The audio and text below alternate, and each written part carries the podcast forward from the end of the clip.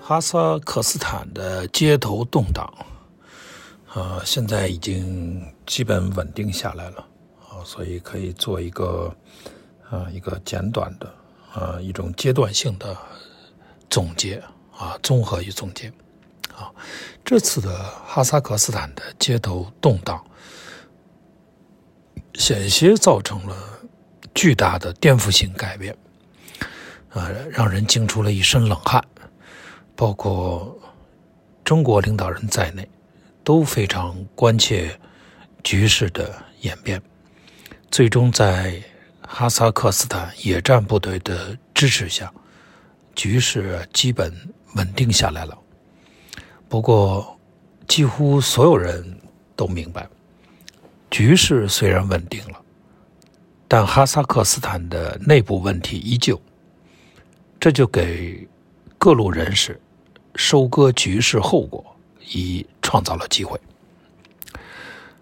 哈萨克斯坦的社会主义运动啊，最近很活跃，突然之间冒出来了啊，它代表了一个方面，他们显然就在争取领导权，渴望能够扮演组织者的角色。哈萨克斯坦的反对派领导人啊，原来就有啊，阿布利亚佐夫啊，也是同样如此。在整个街头抗议的过程中啊，大家看不见他们的声音，啊，看不见他们的人，啊，不知道他们在干什么。但现在他们都纷纷发声了，啊，反对派领导人阿布利亚呀佐夫啊，就要求西方国家支持哈萨克斯坦对抗俄罗斯。啊，今后估计这种情况还是会持续下去的。毕竟，收割对某些政治人物来说，啊，总是一个令人愉快的啊政治过程。正如以前的估计，啊，这次的街头动荡以及俄罗斯军队的再进入，还是可能导致哈萨克斯坦出现很大的改变啊，绝对不是说啊，因为局势啊稳定下来，啊，反对派和抗议者。啊，他们的意图没有得逞，啊，那么哈萨克斯坦就会像从前一样，啊，这是不可能的。纳扎尔巴耶夫不大可能继续过去的权力地位，啊，至少普京对此会持反对的态度。事实上，普京出兵哈萨克斯坦，很可能就是带有条件的，这个条件就是纳扎尔巴耶夫。可能要离开哈萨克斯坦的权力中心，而哈萨克斯坦必须要进行政治改革。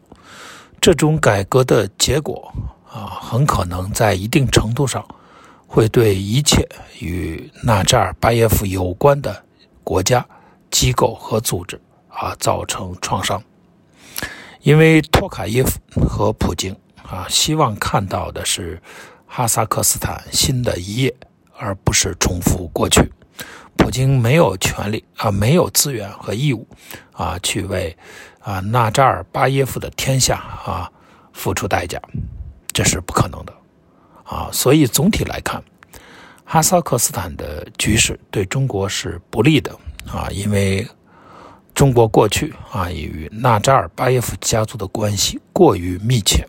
嗯。实际上，普京对于中国的介入是持警惕和排斥态度的。这种警惕和排斥啊，与普京过去再三声明的中国关系啊，就存在密切联系啊，形成一种对照。普京不是中国想象中的那种人，他很清楚中国要的是什么，但他从来不愿意提供，因为他的俄罗斯。普京的俄罗斯与中国从来根本不是一种人啊，这种关系啊，今后一定会迸发出啊这种耀眼的对抗色彩。